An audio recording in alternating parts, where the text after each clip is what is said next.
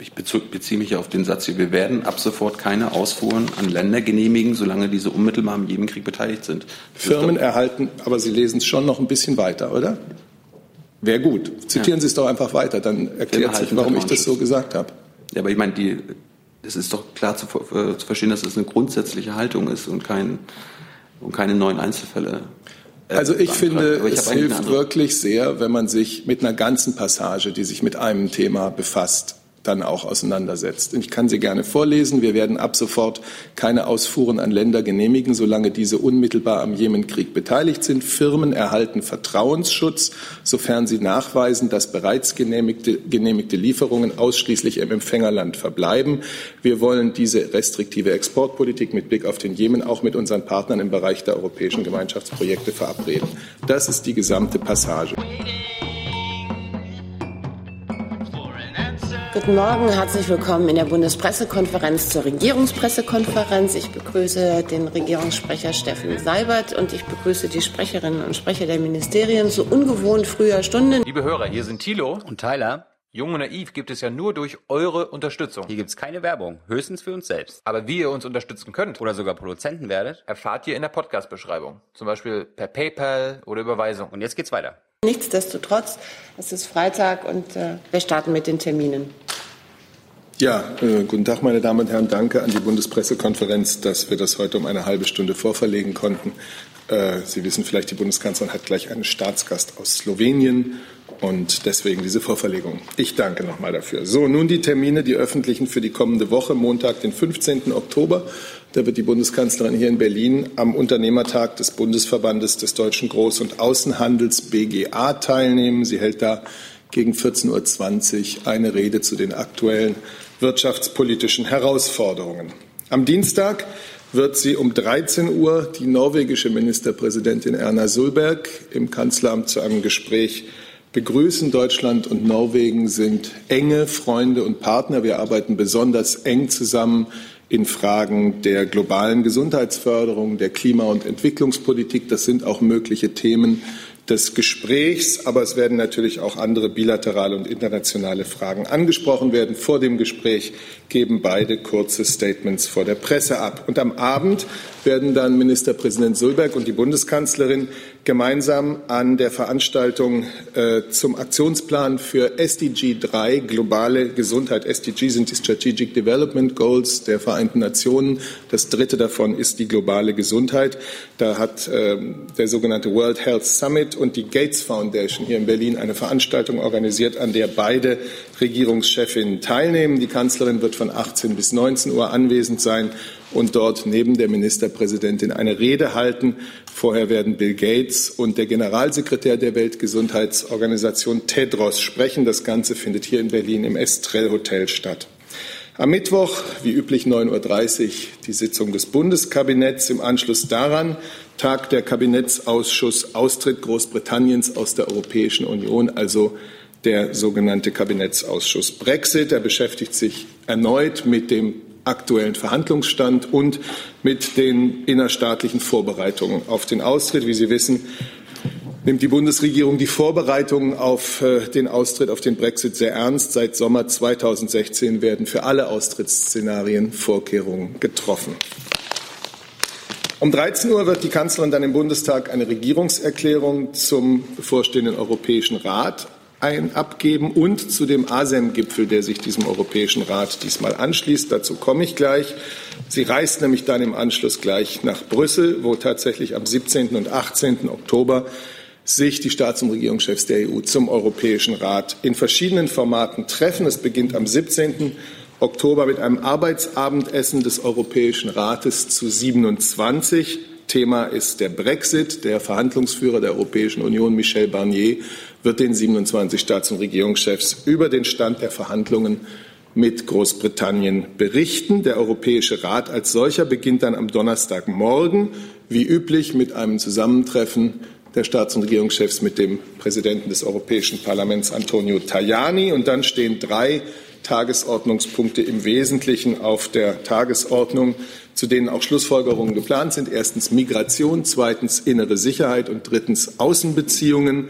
Und außerdem wird die österreichische Ratspräsidentschaft über den Stand der Beratungen des kommenden mehrjährigen Finanzrahmens der Europäischen Union, der dann ja für die Jahre 2021 bis 2027 gelten soll, berichten. Dazu sind keine Beschlüsse geplant. Anschließend und auch abschließend ein Arbeitsmittagessen. Das ist dann ein Euro-Gipfel im sogenannten inklusiven Format, wieder zu 27 ohne Großbritannien.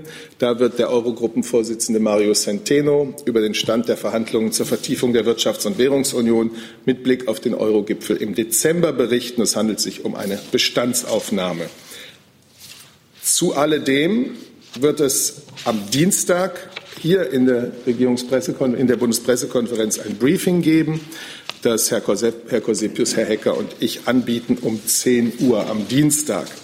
Und dieses Briefing äh, befasst sich dann auch mit dem ASEM-Gipfel, also dem Asien-Europa-Gipfel, der im Anschluss an den Europäischen Rat und den Euro-Gipfel in Brüssel abgehalten wird. Das geht dann vom späten Donnerstagnachmittag bis zum Freitag bis zum Freitagnachmittag 51 Staaten aus Europa und Asien nehmen teil.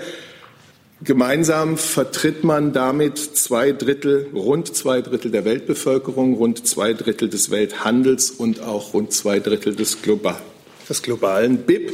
Vorsitz hat der Präsident des Europäischen Rates Donald Tusk. Das Thema, unter dem diesmal die Diskussionen ablaufen sollen, heißt Europa und Asien, globale Partner für globale Herausforderungen. Dazu und zum Europäischen Rat also das Briefing am Dienstag um 10. Gibt es Fragen zu den Terminen der Kanzlerin? Das ist nicht der Fall. Dann haben wir eine Mitteilung aus dem Auswärtigen Amt. Ja, vielen Dank. Ich äh, würde die Gelegenheit nutzen, um einmal Stellung zu nehmen zum globalen Migrationspakt. Da gab es in den äh, letzten Tagen äh, einiges an Aufregung und, äh, wie wir fanden, auch einiges an Fehlinterpretationen und Fehlinformationen. Ich würde gerne hier noch nochmal unterstreichen, der globale Migrationspakt, so wie er am 13.07. finalisiert wurde und offiziell an den Präsidenten der VN-Generalversammlung übermittelt wurde, ist eine politische Absichtserklärung der Mitgliedstaaten der Vereinten Nationen und soll die Grundlage sein für global besser geregelte und sichere Migration. Er bildet so das Fundament für eine umfassende internationale Zusammenarbeit zwischen Herkunfts-, Transit- und Zielländern. Der globale Migrationspakt wird kein völkerrechtlicher Vertrag sein. Es werden folglich keine völkerrechtlichen Verpflichtungen der Bundesregierung begründet. Ebenso wenig werden nationale Hoheitsrechte durch den globalen Migrationspakt eingeschränkt oder übertragen. Zur Umsetzung des, Globalisations, äh, äh, des Paktes wurde die Rolle der Internationalen Organisation für Migration, IOM, nachhaltig gestärkt und die Einrichtung eines Migrationsnetzwerkes der Vereinten Nationen vereinbart. Der Pakt enthält zehn Leitprinzipien und 23 Ziele sowie pro Ziel einen Katalog von möglichen freiwilligen Umsetzungsinstrumenten. Hier wäre zu nennen mehr Unterstützung von Herkunftsländern zur Reduzierung von Ursachen irregulärer Migration, Bekämpfung des Menschenhandels und Menschenschmuggels, sichere Grenzen, Beachtung der Menschenrechte, Rückführung und Reintegration sowie nachhaltige Integration. Fragen dazu? Wenn ich ganz kurz mich anschließen darf ähm, und das absolut unterstützen will, was der Kollege aus dem Auswärtigen Amt gesagt hat. Wir begrüßen als Bundesregierung dieses Rahmenwerk, das ja von, den, von, der UNO initiiert ist, weil es eigentlich zum ersten Mal den gemeinsamen Willen der internationalen Gemeinschaft dokumentiert, Verantwortung, gemeinsam Verantwortung zu übernehmen, um Migration weltweit global zu steuern und zu ordnen. Und wir begrüßen, dass darin eben auch ausdrücklich das Leitprinzip vorgesehen ist, illegale Migration zu, redu zu reduzieren. Herr Ringe dazu. Ja, Frage ans Auswärtige Amt. Haben Sie einen Überblick, wie viele Länder nicht mitmachen? Also die USA haben sich ja schon davon verabschiedet, Ungarn auch. Äh, jetzt gab es Presseberichte, dass auch Österreich äh, davon Abstand nehmen möchte, weil es innerhalb der Regierung in Wien dazu Diskussionen gibt. Also haben Sie einen Überblick, wie viele Länder nicht mitmachen? Ja, also zum Verfahren kann ich sagen, äh, wie ich eingangs erwähnte, am 13.07. wurde er finalisiert und an den Präsidenten der VN-Generalversammlung übermittelt. Ähm, und als nächster Schritt ist eine äh, Annahme auf dem Gipfel, auf der Gipfelkonferenz in Marokko am 10., 11., 12., also im Dezember, Mitte Dezember und anschließend voraussichtlich Anfang 2019 ist dann eine formelle Induzierung durch die VN-Generalversammlung vorgesehen. Ähm, und Herr Seibert hat es gerade gesagt, wir sind äh, davon überzeugt, dass dieser Pakt ein wichtiges Instrument sein kann, auch ein guter Kompromiss zwischen den unterschiedlichen Interessen, zwischen Herkunftsländern, Transitländern und äh, Ländern, äh, in denen ähm, sozusagen Zielländer, genau das Wort fiel mir gerade nicht ein, ähm, und wie, wie jetzt genau die Zahlenverteilung sein wird, wie viele äh, bei der Indizierung in der Generalversammlung äh, zustimmen werden und wie viele nicht, das mag ich noch nicht zu prophezeien. Ähm, wir haben auch gesehen, dass es Fragezeichen gibt, auch bei einigen EU-Mitgliedsländern. Wir werben für diesen Pakt. Wir sagen, es ist ein guter, vernünftiger Kompromiss und hilft uns, diesem globalen Phänomen, äh, das wir nur auf globaler Ebene angehen können, äh, richtige Instrumente in die Hand zu geben. Zusatz? Darf ich nochmal nachfragen, speziell nach den EU-Ländern? Mhm. Ist es denn äh, Ziel der Bundesregierung, dass man eine gemeinsame Positionierung der EU-Länder erreicht? Und gibt es dazu Absprachen? Ziel ist äh, für die Bundesregierung eine möglichst breite Unterstützung für diesen Pakt. Äh, das wäre natürlich äh, aus unserer Sicht auch wünschenswert, wenn äh, viele EU-Mitgliedstaaten sich dem anschließen. Äh, aber letztlich obliegt es natürlich jedem äh, VN-Mitgliedsland, das ist ja ein VN-Prozess, äh, diese Entscheidung zu treffen. Aber nochmal, dieser Global Compact, bei all der Bedeutung, die wir ihm beimessen und der Unterstützung, die wir ihm geben, er ist rechtlich nicht bindend und er berührt in keiner Weise die nationale Souveränität der Staaten. Herr Jung dazu? Dann Herr Jung mit einem neuen Thema. Ich wollte zum Fall des saudischen Journalisten kommen, Herr Seibert, Herr Breul. Ähm, wie geht die Bundesregierung mit dem äh, Verschwinden des Herrn Khashoggi um? Es gibt Berichte, dass der Mann in der saudischen, im saudischen Konsulat in Istanbul getötet worden sei. Äh, seine Körperteile wurden zerlegt. Ähm, es gibt Berichte, dass äh, 15 saudische Agenten an dem Tag seines Verschwindens in die Türkei gereist sein soll und darunter ein Auto, Auto, Autopsie, Autopsieexperte. Ähm, wie gehen Sie mit dem ganzen Fall um? Ja, die Bundesregierung ist über das spurlose Verschwinden des saudischen Journalisten Khashoggi sehr besorgt. Der Verdacht, der hier im Raum steht, Sie haben einige Elemente erwähnt, der ist entsetzlich. Und deswegen muss dieses Verschwinden so schnell und so gründlich wie möglich aufgeklärt werden. Und äh, Saudi-Arabien muss sich an dieser Aufklärung in vollem Umfang beteiligen. Zusatz? Von wem erwarten Sie da die Ermittlungsarbeiten? Vertrauen Sie da den türkischen Behörden? Es gibt ja jetzt auch Forderungen, dass es eine UN-Kommission, eine unabhängige Expertengruppe geben soll. Das ist nicht an mir zu beurteilen. Äh, zunächst einmal ist das Ganze wenn es denn geschehen ist, äh, in der Türkei geschehen. Deswegen sind natürlich die türkischen Behörden äh, aufgefordert und sie sind ja auch dabei, diese Sache zu ermitteln. Und aus unserer Sicht muss Saudi-Arabien an dieser Ermittlung, an der Aufklärung dieses Falles in vollem Umfang sich beteiligen. Herr Rinke dazu? Ja, wenn ich da vielleicht noch kurz äh, äh, ergänzen darf und äh, das verstärken, was Herr Sabat gerade schon gesagt hat, äh, diese Sorge ähm, teilen wir im Auswärtigen Amt. Ähm, wir betonen hier immer wieder, dass die Freiheit der Presse und Schutz und Sicherheit von kritischen Journalisten uns ein Anliegen sind, und zwar weltweit. Und das gilt natürlich auch für diesen Fall. Ähm, wir erwarten, dass schnell und glaubwürdig Aufklärung geschaffen wird. Äh, und diese Aufklärung hat Außenminister Maas auch vom Botschafter Saudi-Arabiens äh, in einem Gespräch erbeten, was Anfang dieser Woche stattfand. Herr Rinke dazu?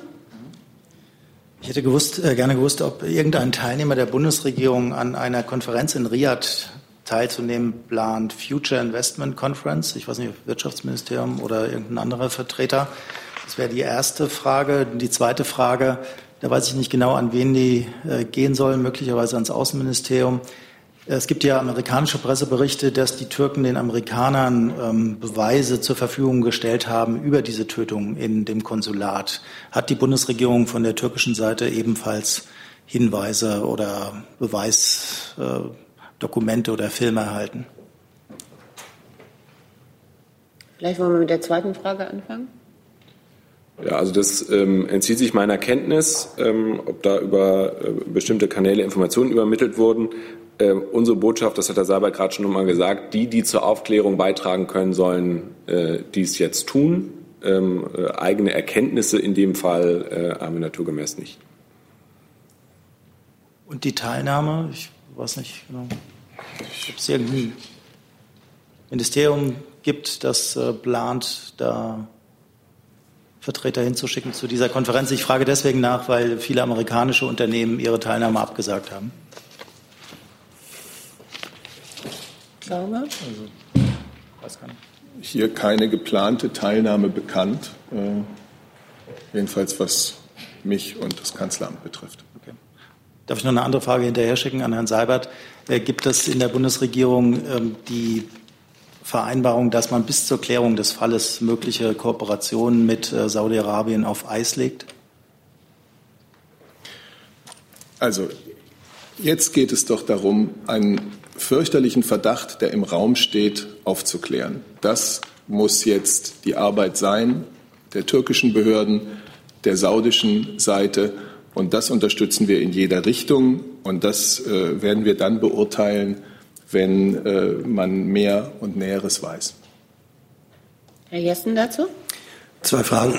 Zum einen bemüht sich die Bundesregierung um Einblick äh, in Dokumente oder andere Unterlagen zu erhalten, ähm, die offenbar über diesen Vorfall kursieren. Sie werden ja äh, in Medien ähm, zitiert oder zur Verfügung gestellt. Bemüht sich auch die Bundesregierung um einen eigenen Zugang. Und zum Zweiten ähm, ist es angezeigt, dass solange die Vorwürfe gegen Saudi-Arabien nicht geklärt sind, es keine weiteren direkten Waffenlieferungen geben wird.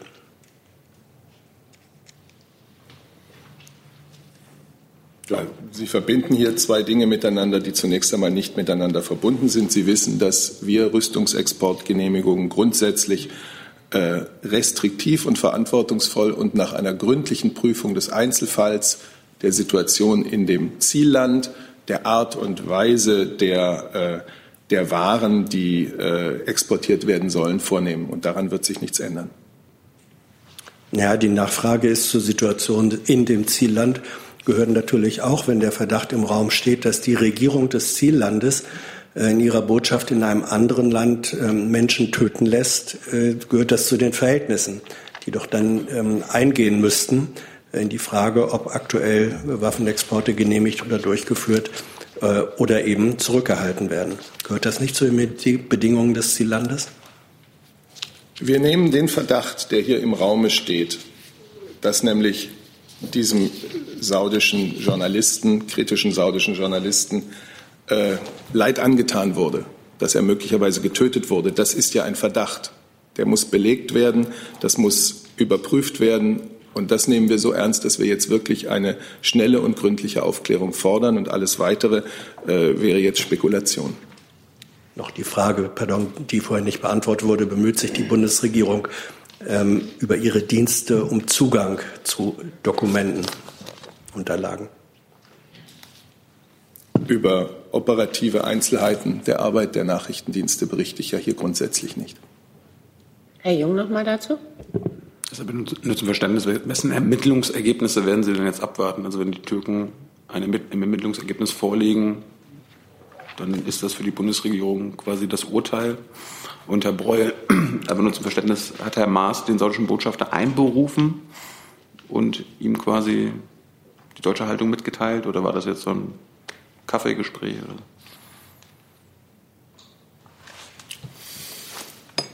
Soll ich anfangen? Ja, ähm, also das war ein Gespräch des Außenministers mit dem saudischen Botschafter, der ja, wie Sie alle wissen, erst seit kurzem wieder im Land ist. Ähm, äh, genau, es war ein Gespräch. Ähm, und äh, zu der Frage ähm, nach äh, äh den Ermittlungen, da hat der Präsident Erdogan ja äh, darauf hingewiesen, dass es türkische Ermittlungen gibt, also der türkischen Staatsanwaltschaft. Und das ist äh, ja auch der ganz normale Prozess, wenn äh, sozusagen der Verdacht auf eine Straftat besteht, dass äh, die Polizei bzw. die Staatsanwaltschaft in dem jeweiligen Land die Ermittlungen aufnimmt. So ist es. Die Ermittlungen sind jetzt abzuwarten und nicht schon vorher zu bewerten. Die saudische Botschaft, das Konsulat, das äh, gilt ja als saudisches Staatsgebiet. Darum könnten die Saudis ja sagen, das ist nicht in der Türkei passiert und äh, das, ich glaub, das interessiert uns jetzt nicht. Und eine andere Frage noch, Herr Breul, äh, würden Sie deutschen Journalisten oder Journalisten in Deutschland abraten, dass deutsche, die, deutsche, äh, die saudische Botschaft hier zu besuchen? Die, äh, äh, zu der zweiten Frage vielleicht zuerst, solche Anfragen haben wir nicht, darum kann ich sie auch spekulativ nicht äh, beantworten. Äh, und die zweite Frage im Moment, äh, aber das müssten Sie im Zweifel nochmal bei der türkischen Sta Staatsanwaltschaft äh, nachfragen, aber wir haben die Medien entnommen, dass Saudi-Arabien ja kooperiert und den, Ermittlungen Zugang, den Ermittlern Zugang gewährt hat zum Konsulat. Aber ist es sicher für deutsche Journalisten, die saudische Botschaft, das saudische Konsulat hier zu besuchen? Herr Jung, Sie versuchen es ein zweites Mal. Ich dazu nichts sagen. Weitere Fragen zu anderen Themen? Herr Rinke? Zum Thema Italien und Haushalt an das Finanzministerium. Ähm, die italienische Regierung hat jetzt einen Haushalt beschlossen. IWF äh, ist sehr skeptisch. EZB hat sich schon mit Kritik geäußert. Äh, die EU-Kommission auch. Wie beurteilen Sie die Aufstellung des italienischen Haushaltes und fürchten Sie eine Destabilisierung der Eurozone?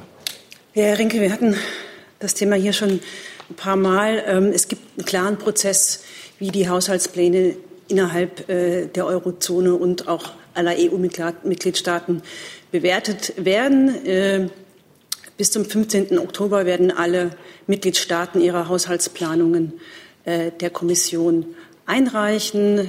Dort werden die bewertet und beurteilt und anschließend im Kreise der Euro-Finanzminister besprochen. Und dieser Beratung und Bewertung werde ich hier nicht vorgreifen. Zusatz? Darf ich kurz hinterher fragen? Das heißt, Sie sind nicht besorgt im Moment, sondern erst ab dem 15. Oktober. Wie gesagt, die Bewertung im Kreise der Finanzminister wird im Anschluss an die Bewertung der EU-Kommission ähm, erfolgen. Und ähm, ich denke, dass ähm, vieles auch zu dem Thema in den letzten Tagen auch schon vom Minister eingeordnet wurde. Aber dass der Prozess mit dem die Planung der Eurozonenstaaten mit Blick auf ihre Haushalte erfolgt, der ist klar geregelt und wurde hier schon mehrfach erläutert. Herr Rotenkirch mit einem neuen Thema. Ja, mir geht es um äh, das Dieselkonzept. Und zwar, da gibt es ja von der hessischen Landesregierung einen offenen Brief an die Bundesregierung, an äh, Kanzleramt BMVI und BMU. Da geht es um die Frage, äh, dass es äh, Lücken oder Klärungsbedarf gibt, was das Dieselkonzept angeht, damit sich äh, Hessen vor Gericht äh, sozusagen auch richtig aufstellen und verteidigen kann. Gibt es schon eine Antwort der Bundesregierung auf diesen offenen Brief? Und wie lautet sie? Ich kann Ihnen bestätigen, dass der Brief im Bundeskanzleramt eingegangen ist und dort jetzt gründlich bewertet wird. Ich würde aber bei der Gelegenheit und wo wir beim Thema Diesel sind, noch etwas anderes gerne anfügen. Sie haben sicherlich in den letzten Tagen Anzeigen und Pressemitteilungen von BMW und VW gesehen. VW kündigt darin beispielsweise an, dass Wechselprämien ab dem 1. November in Anspruch genommen werden können. Dafür will ich, dazu will ich für die Bundesregierung sagen, es ist gut, dass sich jetzt die Angebote der Autohersteller konkretisieren. Die Bundeskanzlerin hatte ja genau diese Erwartung ausgedrückt. Zusatz? Ja, zu dem Konzept nochmal. Ähm, bis wann soll denn diese Antwort auf den offenen Brief erfolgen? Kann man das schon sagen? Das kann ich Ihnen heute nicht sagen. Herr Jessen mit einem neuen Thema. Ja, Frage äh, CO2, europäische Ebene. Ähm, teilt die, Herr Seibert, teilt die Bundeskanzlerin äh, die Kritik des Bundesverkehrsministers, dass die Umweltministerin äh, im Umweltrat nur halbherzig verhandelt habe? Oder ist die Information richtig, dass die Verhandlungsführung von Frau Schulze in enger Abstimmung und Zustimmung mit dem Kanzleramt am Dienstag erfolgte? Die Kanzlerin hat sich dazu ja äh, schon geäußert. Vielleicht haben Sie es gehört, vielleicht auch nicht. Sie hat sich nach dem Beschluss des EU-Umweltrats ähm, sehr direkt geäußert. Sie hat betont, dass die Verhandlungen in sehr enger Abstimmung mit der Bundes, dass sie die Verhandlungen in sehr enger Abstimmung mit der Bundesumweltministerin begleitet hat. Und sie hat auch betont, dass es gut ist, dass es eine Einigung gibt. Sonst würde es nämlich keine Berechenbarkeit für die europäische Automobilindustrie geben. Ja, das hatte ich zur Kenntnis genommen. Das ist eben auch der Hintergrund der Frage, weil im Anschluss ja die ähm, Kritik des Verkehrsministers kam, ähm, die Verhandlung sei halbherzig erfolgt. Ähm, diesen Eindruck teilt die Bundeskanzlerin explizit nicht. Wir haben ja hier am Mittwoch ziemlich ausführlich darüber gesprochen, wie es äh, zu dem Verhandlungsergebnis äh, beim Umweltministerrat kam. Die Bundeskanzlerin hat sich im Anschluss dann noch mal so geäußert und ich denke, das steht für sich. Möchte das Umweltministerium ergänzen? Äh, ja, nichts Wesentliches. Also die Bundesumweltministerin hat sich ja gestern auch zu der Einschätzung Herrn Scheuers geäußert. Sie hat mitnichten halbherzig verhandelt und äh, ja, mehr haben wir dem auch nicht hinzuzufügen. Dann Herr Jung bitte mit einem neuen Thema. Ja, ans BMVG. Ich wollte nochmal zum Moorbrand kommen. Herr Fenrich, kann denn jetzt oder wird jetzt auch wieder weiter getestet? Gibt es da wieder jetzt neue Waffentests, zum Beispiel von der Bundeswehr oder privaten Rüstungsunternehmen? Und dann habe ich noch eine Frage zu Wolfram. Äh, es gibt ja Berichte, dass Wolfram krebsgefährdend sein soll. Äh, sind Ihnen diese Berichte bekannt? Äh, lehnen Sie das ab? Sie sagten ja am Mittwoch, dass Sie das irgendwie nicht nachvollziehen können. Und Sie hatten auch angekündigt, dass Sie untersuchen wollen, dass es wie Wolfram-Emissionen getestet werden können. Gibt es da schon Ergebnisse? Also zur ersten Frage. Aktuell finden keine Testversuche auf dem Gelände der WTD 91 statt. Wichtig ist erstmal, dass wir die Sachen aufarbeiten, dass wir dem nachgehen, was äh, nicht richtig gelaufen ist, dass wir unsere, den Brand, der jetzt gelöscht ist, aber auch sicher gehen, dass dort nichts wieder entfacht. Und dann wird man sehen, wie man Schritt für Schritt wieder in den normalen Alltag übergeht und dann wieder Testverfahren durchführt. Zum Thema Wolfram habe ich ja am Mittwoch gesagt, dass wir dieses Verschießen vor dem Hintergrund, dass es eben keine radioaktive Strahlung freisetzt und deswegen dieses auch nicht zu messen ist. Die Berichte, die Sie dort angesprochen haben, die kenne ich nicht. Es ist auf jeden Fall nicht so, dass man das vernachlässigt. Unser Standpunkt ist nur, unsere Erkenntnisse, dass eben dieses äh, chemische Moment eben keine Gesundheitsgefährdung vorsieht. Zusatz? Das Problem scheint ja laut Umweltschützern und äh, äh, Journalistenberichten zu sein, dass diese Patronen zum Beispiel, wenn die verbrannt werden, in großer Hitze giftig sein könnten. Haben Sie darüber Erkenntnisse? Testen Sie da was? Und äh, gibt es Erkenntnisse über die Wasserlöslichkeit von Wolfram in dem Gebiet, also dass es ins Grundwasser gelangen könnte. Jetzt sind wir schon fast im Leistungskurs Chemie und äh, darüber liegen mir auch hier auch keine Erkenntnisse vor. Da würde ich Sie einfach bitten, bei der Wehrtechnischen Dienststelle, die auch eine eigene Pressearbeit haben, nochmal nachzufragen. Herr Rinke mit einem neuen Thema. Noch dann mal dazu? Ja, Herr Fendrich, wird es, ähm, ich weiß nicht, ob Sie die richtige Adresse sind, wird es so etwas wie eine zusammenfassende Untersuchung äh, geben darüber, welche Umwelt- und möglicherweise äh, Gesundheitsgefährdungen durch die gesamte Tatsache des Brandes und seiner Bekämpfung ähm, zu verzeichnen sind. Ich weiß nicht, mit welchen Chemikalien im Laufe der Woche zum Beispiel vorgegangen wird. Es ist ja auf jeden Fall ein, ungewöhnliches Ereignis gegeben. Gibt es also irgendwann nochmal eine Untersuchung, eine zusammenfassende Ergebnis ein zusammenfassendes Ergebnis solcher möglichen Beeinträchtigungen? Also wir haben ja angekündigt, dass wir dieses gesamte Verfahren auch die letzten drei, vier Wochen aufarbeiten. Das wird sicherlich ein Teil davon sein, aber wir haben ja auch bereits auch im Vorfeld oder auch während des Brandes Luftmessungen durchgeführt, Wassermessungen durchgeführt, die alle dazu aussagekräftig waren, dass keine Gesundheitsgefährdung vorgelegen hat. Zumindest A nicht für diese Kräfte, die am Einsatz waren und die Wassererprobung, wenn sie andere Chemikalien wie Uran anspielen, eben auch nachgewiesen wurde, dass dort diese Potente nicht drin waren. Dann Herr Rinke mit einem neuen Thema. Eine Frage ans Wirtschaftsministerium und zwar zu den ähm, Ideen, die es gibt, zu einer Unternehmenssteuer oder weiteren Soli-Senkung. Vielleicht können Sie uns den Status sagen. Sind diese Berichte zutreffend, dass Herr Altmaier eine komplette Abschaffung des Solis möchte und Entlastung der Unternehmen? Fangen wir mal damit an. Also der Minister hat sich ja gestern geäußert. Die Äußerungen stehen natürlich äh, wie immer für sich. Und ähm, es ist auch so, ähm, dass wir natürlich an einem Entlastungskonzept äh, für Unternehmen und die Wirtschaft arbeiten. Und wenn das fertig ist, ähm, dann werden wir dazu auch was sagen. Könnte ich vom Finanzministerium dazu auch eine Beurteilung haben, weil das ist ja ein Punkt, der noch nicht so im Koalitionsvertrag steht. Also arbeitet das Finanzministerium an ähnlichen Plänen oder sieht man solche Überlegungen grundsätzlich skeptisch? Also ich möchte an dieser Stelle jetzt, wie man hört, interne Überlegungen äh, des BMI jetzt an dieser Stelle nicht kommentieren, aber der Minister hat gestern grundsätzlich noch mal darauf hingewiesen, dass äh, die Bundesregierung sich gemeinsam im Koalitionsvertrag auf den Abbau des Solidaritätszuschlags ab dem Jahr 2021 für 90 Prozent der Steuerpflichtigen vereinbart, äh, verständigt hat und dass das sozusagen auch diese Planungen auch selbstverständlich umgesetzt werden und ähm, darüber hinaus würde ich jetzt mal, habe ich dem nichts weiter hinzuzufügen. Zusatz, Herr Rinke? Darf ich nochmal nachfragen ans äh, Wirtschaftsministerium, Herrn Eichler? Es ist ja insofern ein bisschen ungewöhnlich, dass der Minister Vorschläge macht, ähm, die über den Koalitionsvertrag hinausgehen, weil ich dachte, die Arbeitsteilung sei, dass äh, die Regierungsmitglieder erstmal das abarbeiten, was im Koalitionsvertrag steht und die Parteien nebenher gerne eigene Ideen entwickeln können, aber nicht die Ministerien selber oder die Minister.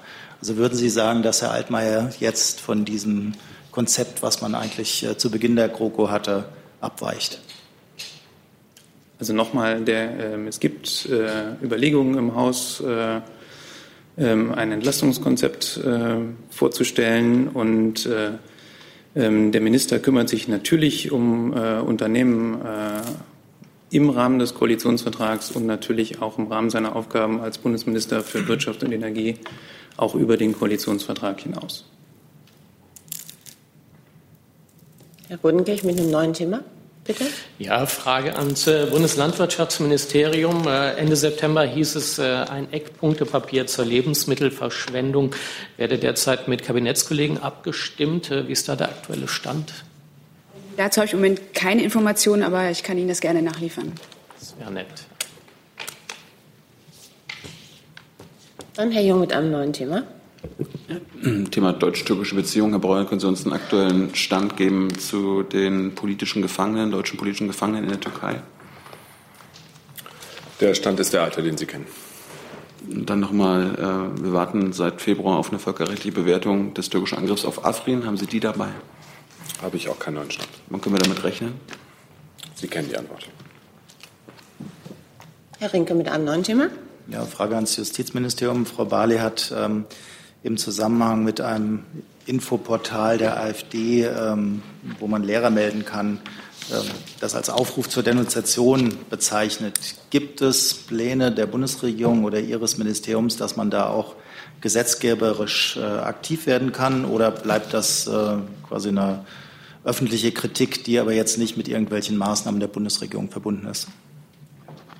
Ja, also ich, damit alle wissen, wovon die Rede ist, trage ich kurz das Zitat nochmal vor. Das, äh, sie hat gesagt, organisierte Denunziation ist ein Mittel von Diktaturen. Wer so etwas als Partei einsetzt, um missliebige Lehrer zu enttarnen und an den Pranger zu stellen, gibt viel über sein eigenes Demokratieverständnis preis. Da, das ist ein Zitat, das für sich steht. Von weiteren kann ich zurzeit nicht berichten. Okay, nur um das sicherzustellen, also es gibt keinerlei Aktivitäten, dass Sie jetzt planen oder überhaupt Möglichkeiten haben, äh, gegen diese Infoportale vorzugehen, sondern das ist eine politische genau. Äußerung. Ja, genau. Also das Zitat steht für sich und von weiteren kann ich ähm, im Moment nicht berichten. Ich sehe keine weiteren Wortmeldungen. Doch. Ähm Matthias Putte, Redaktionsgesellschaft.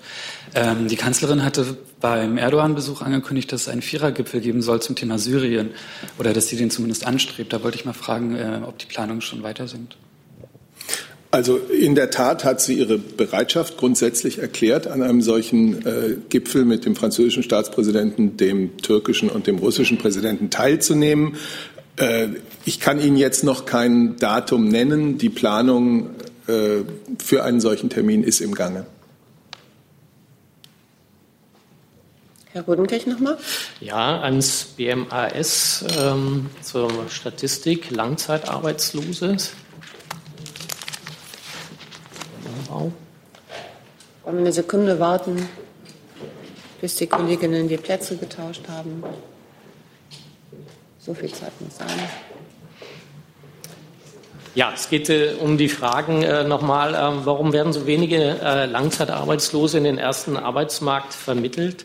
Äh, was tut die Regierung konkret aktuell, äh, damit das sich ändert? Und was passiert mit denen, die als arbeitsunfähig eingestuft werden? Ja, da kläre ich gerne nochmal auf. Ähm, ähm, wie Sie wissen, haben wir auch bei der Langzeitarbeitslosigkeit einen Rückgang in den vergangenen Jahren zu verzeichnen. Das ist ja grundsätzlich erstmal positiv. Gleichwohl ist es so, dass wir dann, sage ich mal, zu einem ähm, Kern von Langzeitarbeitslosen kommen, wo es wirklich bedeutend schwieriger wird, die in Arbeit ähm, zu vermitteln.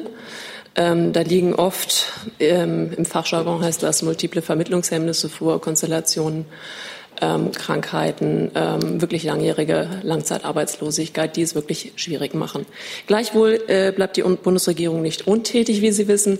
Ähm, wir haben beim Thema sozialer Arbeitsmarkt gerade die wirklich langjährig ähm, im SGB II-Bezug befindlichen im Auge, die wir dort mit gezielten Begleitungen, äh, Lohnkostenzuschüssen, Coaching ähm, einen Einstieg gewähren wollen. Und Sie wissen, die Planungen sind auf dem Weg. Und ähm, der Minister hat sich gerade am Mittwoch oder Donnerstag dazu im Bundestag geäußert. Sie hatten noch gefragt zur Arbeitsunfähigkeit. Das, genau. Das ist ja grundsätzlich so, dass ähm, da es sich da um diesen gelben Schein handelt. Also wenn jemand krank ist, kann er auch nicht arbeiten gehen. Also das ist natürlich, ähm, muss man jetzt einfach auch mal so akzeptieren. Herr Jung mit einem neuen Thema. Ja, nochmal zu den äh, Waffenexporten. Da gab es ja, Herr Seibert, jetzt die letzten Tage größere Berichterstattung, äh, insbesondere was Waffenexporte in Saudi-Arabien angeht, gerade in Bezug auf den. Äh, das Thema hatten wir schon ausführlich heute. Ja, aber es ging nochmal um die aktuelle Berichterstattung jetzt weg von der Türkei. Weil Jemen, äh, haben Sie dann ist die Berichterstattung falsch, Herr Seibert, dass die Bundesregierung weiterhin jeden Einzelfall prüft in Sachen Waffenexporte nach Saudi-Arabien, weil das widerspricht ja dem Satz im Koalitionsvertrag. Nein, das tut es nicht. Wenn Sie den Koalitionsvertrag richtig lesen und zitieren würden, ähm, dann würden Sie wissen, dass äh, die Formulierungen im Koalitionsvertrag hervorheben, dass im Einzelfall weiterhin Genehmigungen erfolgen können, wenn zum Beispiel Gesichtspunkte des Vertrauensschutzes oder äh, beziehungsweise des Endverbleibsnachweises greifen. Auch diskutiert der Koalitionsvertrag oder spricht die Thematik der Gemeinschaftsprojekte mit Partnerstaaten an. Also es gilt weiterhin, wir verfolgen eine restriktive, wir verfolgen eine verantwortungsvolle Rüstungsexportpolitik und über die Genehmigung von Rüstungsexporten entscheidet die Bundesregierung im Einzelfall und im Licht der jeweiligen Situation nach sorgfältiger Überprüfung von außen- und sicherheitspolitischen Erwägungen und die Beachtung der Menschenrechte im Empfängerland wird ebenso bei diesen Überprüfungen, bei diesen Einzelfällen natürlich, äh, der wird auch Gewicht beigemessen. Zusatz? Ich beziehe mich auf den Satz, wir werden ab sofort keine Ausfuhren an Länder genehmigen, solange diese unmittelbar am Jemenkrieg beteiligt sind. Firmen erhalten, aber Sie lesen es schon noch ein bisschen weiter, oder? Wäre gut. Zitieren ja. Sie es doch einfach weiter, dann erklärt sich, warum ich das so gesagt habe. Ja, aber ich meine, die, es ist doch klar zu, äh, zu verstehen, dass es das eine grundsätzliche Haltung ist und, kein, und keine neuen Einzelfälle. Äh, also ich finde, ich es hilft wirklich sehr, wenn man sich mit einer ganzen Passage, die sich mit einem Thema befasst, dann auch auseinandersetzt. Ich kann sie gerne vorlesen. Wir werden ab sofort keine Ausfuhren an Länder genehmigen, solange diese unmittelbar am Jemenkrieg beteiligt sind. Firmen erhalten Vertrauensschutz, sofern sie nachweisen, dass bereits genehmigte, genehmigte Lieferungen ausschließlich im Empfängerland verbleiben. Wir wollen diese restriktive Exportpolitik mit Blick auf den Jemen auch mit unseren Partnern im Bereich der europäischen Gemeinschaftsprojekte verabreden. Das ist die gesamte Passage. Wir setzen uns als Bundesregierung weiterhin gegenüber allen Akteuren für eine schnelle Konfliktbeendigung im Jemen ein. Wir unterstützen nachdrücklich die Bemühungen des UN-Sondergesandten für Jemen, der sich um einen Waffenstillstand, um eine Wiederbelebung des politischen Prozesses bemüht. Wir verfolgen die Entwicklungen im Jemen genau und wir berücksichtigen diese Entwicklungen im Rahmen unserer Genehmigungspraxis. Wir entscheiden über die Erteilung von Ausfuhrgenehmigungen weiterhin stets im Einzelfall. Und dabei berücksichtigen wir, welche Erkenntnisse vorliegen zur Beteiligung des Endempfängerlands am Jemen-Konflikt, aber auch die Qualität der Güter, deren Ausfuhr beantragt ist und alle verfügbaren Informationen zum gesicherten Endverbleib dieser Güter beim Empfänger. Herr Gebauer dazu. Herr Seibert, weil Sie gerade den Endverbleib ansprachen, vielleicht da eine Anschlussfrage ans BMWI und auch ans Auswärtige Amt. Wie weit sind denn die Verhandlungen gediegen über eine wirkliche Endverbleibskontrolle vor Ort? Also konkret gefragt, gibt es eine, eine Einverständniserklärung der Saudis, dass vor Ort der Endverbleib kontrolliert wird und haben vielleicht solche Kontrollen auch schon mal stattgefunden?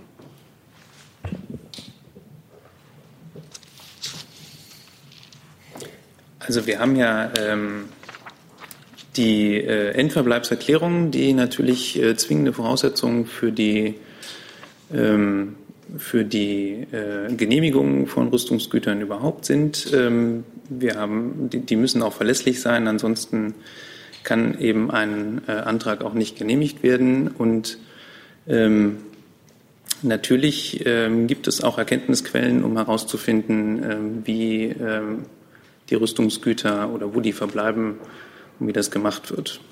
Wir haben, was Sie vielleicht ähm, jetzt äh, gerade in den Kontext stellen, wir haben natürlich im Rahmen der Kleinwaffengrundsätze die ähm, Post-Shipment-Kontrollen äh, eingeführt äh, mit Pilotprojekten. Da haben wir jetzt drei Endverbleibe kontrollieren können in den letzten ähm, zwei Jahren. Ich glaube, 2015 haben wir die eingeführt. Und da gab es bei den staatlichen Empfängern in den drei Ländern keinerlei Beanstandung. Zusatz? Zusatz, also nur, weil meine Frage war ja relativ einfach und die ist Ihnen, glaube ich, auch bekannt haben die Saudis ein Einverständnis, darüber wird ja seit Jahren verhandelt, dazu gegeben, dass es eine Endverbleibskontrolle vor Ort in Saudi-Arabien gibt? Also zu einzelnen Antragsverfahren können wir ja keine Stellung nehmen. Also insofern, ähm, das wissen Sie ja auch. Es ist keine Frage nach einem einzelnen Antragsverfahren, aber ist egal. Ist eine ganz allgemeine Frage. Sie kennen das Thema ja. Also, aber gut. Herr Jessen noch mal dazu. Ja, Herr Seibert, vielen Dank, dass Sie beide Passagen vorgelesen hat. Äh, haben. Der erste Satz, äh, Bundesregierung wird ab sofort keine Rüstungslieferungen an direkt an jenem Krieg beteiligte Staaten genehmigen. Das ist ja ein nach vorne gerichteter Beschluss. Der zweite, den sie dann vorgelesen hat, der Absatz, Vertrauensschutz im Hinblick auf bereits genehmigte Lieferungen. Äh, das ist ein rückwärts gerichteter Vertrauensbeschluss. Bedeutet dieser Satz oder gibt es eine andere logische Erklärung, dass es keine Genehmigung für Rüstungslieferungen geben wird seitens der Bundesregierung, die nach der Verabschiedung oder Beschluss des Koalitionsvertrages eingereicht werden. Nur dann macht ja der erste kategorische Satz Sinn. Es bleibt dabei, was ich gesagt habe und wir jetzt hier schon wirklich oft gesagt haben, es geht immer um Entscheidungen im Einzelfall. Ja, aber der Einzelfall, Entschuldigung, wenn es, wenn es ähm, einen Passus gibt, der kategorisch Einzelfälle ausschließt, und das tut der erste von Ihnen zitierte Passus, der Satz, Bundesregierung wird keine Rüst, ab sofort keine Rüstungslieferungen mehr genehmigen in direkt am Jemenkrieg beteiligte Staaten. Das lässt doch nicht zu, dass Einzelfälle davon abweichend doch zustimmend beschlossen werden. Woraus sollte sich das ableiten? Herr Jessen, ich denke, dass ich die Grundsätze, nach denen die Bundesregierung bei Rüstungsexporten und ganz besonders auch bei dieser äh, Region verfährt, jetzt hier deutlich dargelegt habe. Es erreicht uns noch eine Mitteilung aus dem Bundesinnenministerium. Ja, der Bundesinnenminister hat heute die Binnengrenzkontrollen an der deutsch-österreichischen Landesgrenze ab dem 12. November 2018 für weitere sechs Monate angeordnet. Das heißt bis zum 11. Mai 2019. Dies erfolgt in enger Abstimmung mit den Innenministern Österreich, Dänemark, Schweden und Norwegen. Staatssekretär Teichmann hat soeben in Luxemburg am Rande des JI-Rates die europäischen Partner informiert darüber und das entsprechende Notifizierungsschreiben an die EU-Partner und die Kommission wird heute herausgehen. Grundlage sind die Artikel 25 bis 27 Schengen-Kodex, Grenzkodex. Das heißt, aus, die Anordnung erfolgte aus migrations- und sicherheitspolitischen Gründen. Und zweitens nach diesen Regularien muss sie spätestens vier Wochen vor wirksam werden mitgeteilt werden. Wichtig in diesem Zusammenhang ist zu sagen, die Rückkehr zu Schengen ohne Grenzen, ohne Grenzkontrollen an den Binnengrenzen ist weiterhin unser Ziel. Grenz, das grenzkontrollfreie Reisen ist eine der größten Errungenschaften. Aber nach wie vor sehen wir Defizite beim Schutz der EU-Außengrenzen und nach wie vor haben wir eine hohe illegale Sekundärmigration zu verzeichnen. Frau Buschow dazu? Äh, ja, das, äh, das wurde heute, Frau Petermann, nochmal die Nachfrage, wurde das heute auch beim Innen, Innenrat äh, in Luxemburg besprochen? Und wer war da eigentlich als deutscher Vertreter? War der Minister selber vor Ort? Und die zweite Frage, haben Sie vielleicht äh, aus Anlass dessen aktuelle Zahlen mitgebracht, wie viele im Moment illegal an diesen Grenzübergängen aufgegriffen werden, wie viele abgehalten werden von der Einreise? Staatssekretär Teichmann, ich hatte es gerade vorgelesen, ist in Luxemburg heute beim JI-Rat. Äh, das war kein Tagesordnungspunkt. Er hat es am Rande äh, informell mit seinen EU-Partnern besprochen. Und die aktuellen Fra äh, Zahlen äh, bis August haben wir die Zahlen äh, der unerlaubten Einreisen an der deutsch-österreichischen Grenze. Um die geht es ja. Äh, das sind insgesamt 7.467 illegale Einreisen oder unerlaubte Einreisen und davon 3.818 Zurückweisungen bis August. 3.818. 3.818. Herr Rinke? Ja, Frau Petermann, ich hätte ganz gerne gewusst, ähm, musste dieser Termin jetzt verlängert werden? Ich meine, die Ankündigung kommt jetzt zwei Tage vor der bayerischen Landtagswahl. Und daher würde mich interessieren, ob das jetzt äh, quasi ein Termin war, der anstand oder ob Sie das jetzt die Verlängerung vorgezogen haben. Und das Zweite an Herrn Seibert, ist das innerhalb der Bundesregierung abgestimmt worden oder ein alleiniges Vorgehen des Innenministeriums? Das musste jetzt angekündigt werden. Ich hatte es auch äh, vorhin gesagt. Spätestens vier Wochen vor wirksam werden muss es mitgeteilt werden. Das ist im Schengen-Grenzkodex so festgelegt und die Frist wäre jetzt abgelaufen, sodass es überhaupt nichts mit dem bayerischen Landtagswahlkampf zu tun hat. Das ist nach meinem Wissen abgestimmt. Zusatz? Frage an Frau Petermann hinterher schicken. Äh, bei dieser Verlängerung, die es ja schon mehrfach gab, äh, hat man sich ja immer mit der EU-Kommission, wenn ich äh, das richtig sehe, im Vorfeld erkundigt, ob das auch aus Sicht der EU-Kommission ähm, rechtens ist. Ist das diesmal auch erfolgt? Also sind Sie sicher, dass die EU-Kommission keine Einwände hat und die Begründung, die Sie angegeben haben, auch akzeptieren wird? Es ist keine Verlängerung, sondern es ist eine Neuanordnung, äh, für die es keiner Zustimmung bedarf. Dennoch werden natürlich im Vorfeld diese Fragen mit der Kommission besprochen. Das ist auch hier geschehen. Äh, nach 25 äh, Schengen-Grenzkodex bedarf es keiner Zustimmung keiner, der Kommission. Ich sehe keine weiteren Wortmeldungen. Doch, Herr Gebauer. Frau Petermann, vielleicht noch mal eine Frage, ähm, weil es nicht so ganz klar geworden ist zu der neuen Stelle für Herrn Maaßen im BMI. Da hat ja ähm, sozusagen das BMI an den Haushaltsausschuss geschrieben, für diese zusätzliche Planstelle, von der ich weiß, dass anderes dafür gestrichen wird, besteht ein unabwendbarer und auf andere Weise nicht zu befriedigender Bedarf. Ich wollte Sie fragen, ob Sie vielleicht einmal uns erläutern können, wo dieser, also wie ist dieser Bedarf, weil er ist hier in dem Schreiben überhaupt nicht begründet, für diese neue Stelle für Herrn Maaßen eigentlich aussieht aus Sicht des BMI? Es ist richtig, dass eine neue Stelle für Herrn Maaßen geschaffen werden musste. Allerdings ist das nur ein Teil der Wahrheit. Der andere Teil der Wahrheit ist, dass es keine zusätzliche Stelle ist. Das hatten wir auch von Beginn an so gesagt. Es wird keine zusätzliche Stelle für Herrn Maaßen geschaffen, sondern es werden Stellen dazu, vorhandene Stellen umgewandelt werden, also kompensiert aus dem Haushalt. Da Herr Maaßen zu uns kommt, muss natürlich eine Stelle für ihn geschaffen werden. Das ist der, die Erforderlichkeit, die dahinter steht. Aber vielleicht noch mal die Frage, will die Stelle jetzt nicht nochmal vorlesen, aber ein unabweisbar und auf andere Weise nicht zu befriedigender Bedarf, das muss ja ein inhaltlicher Bedarf sein, warum Herr Maaßen diese Stelle bei Ihnen im Haus antreten muss. Und das kann man, glaube ich, schlecht daraus begründen. Das steht dann im Satz danach, dass der Koalitionsausschuss das entschieden hat. Weil das ist ja keine inhaltliche Begründung. Was ist sozusagen der dringende Bedarf fürs BMI, warum Herr Maaßen ins BMI kommen muss? Darüber hatten wir ja gesprochen, als die Entscheidung gefallen ist zwischen den Spitzen der Koalitionsparteien, äh, dass Herr Maaßen als Sonderberater ins BMI kommt äh, und dort Aufgaben übernimmt, die tatsächlich auch anfallen, für die es einen Bedarf gibt, nämlich die gesamte EU-Koordination. Und dafür besteht ein dringender Bedarf. Hey Leute, Jung und Naiv gibt es ja nur durch eure Unterstützung. Ihr könnt uns per PayPal unterstützen oder per Banküberweisung, wie ihr wollt. Ab 20 Euro werdet ihr Produzenten im Abspann einer jeden Folge und einer jeden Regierungspressekonferenz. Danke vorab. Herr Rinke dazu? Ähm, leicht andere Frage, aber auch ins Thema.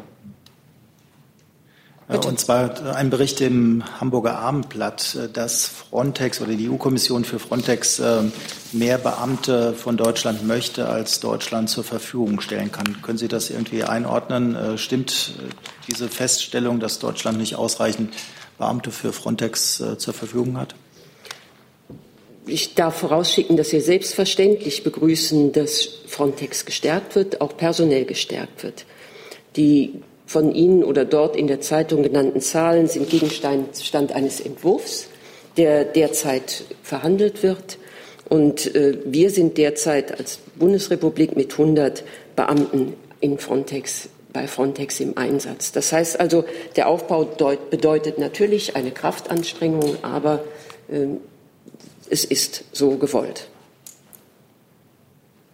Entschuldigung, wenn ich nachfrage, um es zu verstehen. Das heißt, Sie würden entsprechend dieses Entwurfs, wenn er denn äh, beschlussfähig wird, diese Anzahl, die dort genannt wird, dann auch zur Verfügung stellen wollen? Der, ich hatte es auch gesagt, vielleicht müssen wir da noch etwas äh, das aufweichen.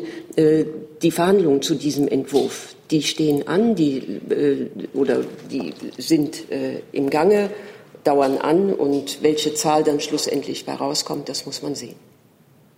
Entschuldigung, wenn ich es wirklich verstehe. Das heißt, Sie möchten weniger Beamte, als dort in dem Entwurf stehen? Das kann ich im Augenblick nicht sagen. Das wollte ich damit gesagt haben. Ich weiß es nicht. Die Verhandlungen dauern an. Ich habe nur bestätigt, dass diese Zahlen im Entwurf stehen. Ich habe keine weiteren Wortmeldungen mehr. Doch, Herr Rinke. Sorry, ich habe eine ganze Menge. Gestern hat der Norm, äh, wieder ans Innenministerium, gestern hat der Normenkontrollrat ge rügt oder kritisiert, dass bei dem digitalen Bürgerportal es nicht äh, wirklich vorangeht in der Abstimmung zwischen Bund, Ländern und Kommunen. Er hat einerseits die Länder kritisiert, die nicht willens sind, äh, da zu kooperieren. Und er hat dann aber auch das Bundesinnenministerium genannt, dass vier Beamte, die dort für die Umsetzung zuständig sind, angesichts der äh, Größe der Aufgabe wirklich nicht ausreichend seien. Was sagen Sie zu dem Vorwurf? Ich kann jetzt zu der Anzahl der Beschäftigten dort im Referat äh, nichts, keine Aussage treffen, ob das zu viel oder zu wenig sind. Die Einschätzung des Normenkontrollrates ist sicherlich beachtenswert. Äh, wir als BMI werden uns dazu verhalten, aber ich weiß noch nicht, äh, es gibt dazu noch keine abgestimmte Position. Mögen Sie gleich weitermachen? Nee, danke. Dann liegen mir wirklich keine Wortmeldungen mehr vor. Ich sage Dankeschön für diesen Freitag.